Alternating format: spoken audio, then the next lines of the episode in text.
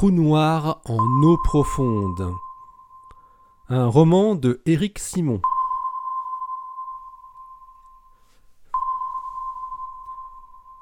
Chapitre 4 Vanilla, nuit du 9 avril 2017. L'hélicoptère les avait transportés jusqu'à 5 km d'Amundsen Scott.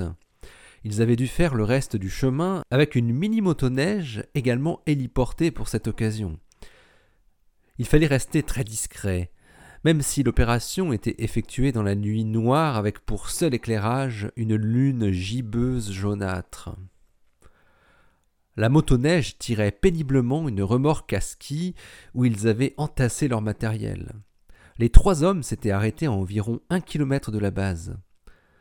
Manchot et Foch devaient aller à pied jusqu'aux locaux scientifiques, tandis qu'Albatros les attendrait en construisant leur abri de fortune, un igloo fait de cubes de glace creusés à même le sol.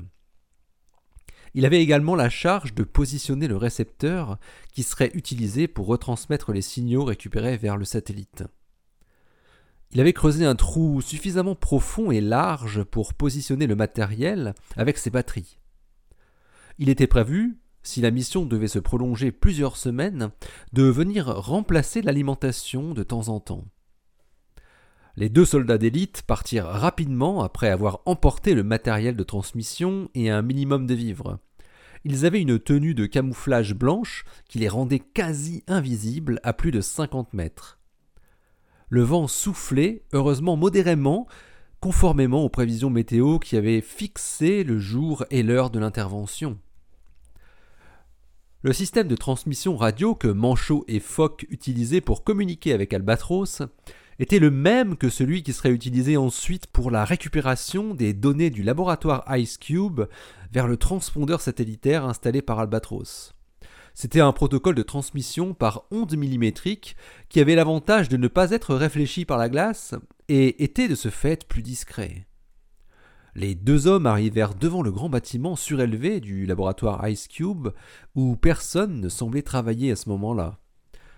Manchot fit signe à Foch de rester à l'extérieur pour surveiller les alentours, alors qu'il commençait à monter l'escalier métallique pour s'introduire dans le laboratoire. Le principe de fonctionnement du détecteur Ice Cube était simple à comprendre, même pour un marine d'élite. Quand une particule avait une vitesse telle qu'elle était supérieure à la vitesse de la lumière dans le milieu en question, l'eau solide, elle émettait une lumière bleue très particulière. On appelait ça l'effet Cherenkov. C'est cette lumière qui était enregistrée par IceCube grâce à plusieurs milliers de photomultiplicateurs qui avaient le pouvoir d'amplifier un très faible signal lumineux.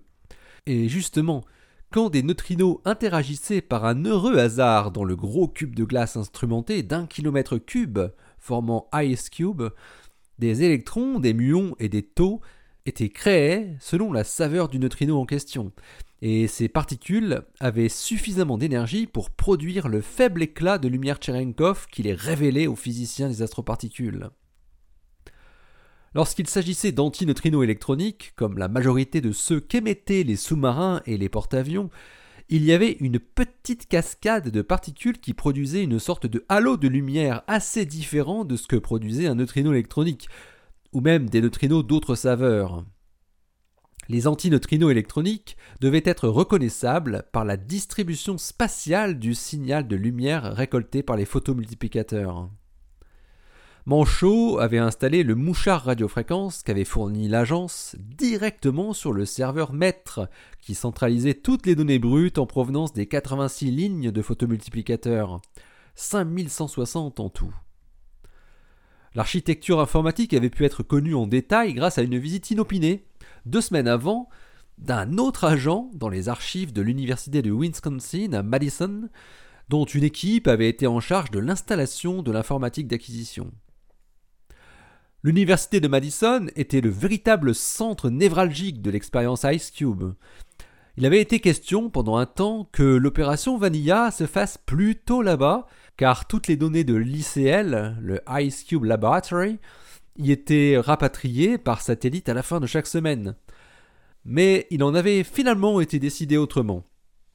Il fallait plus de réactivité et pas plus de quelques jours de latence entre la détection et son analyse. Cela avait été un jeu d'enfant ou de collégien pour Manchot qui en avait vu d'autres, dans des climats un peu plus chauds.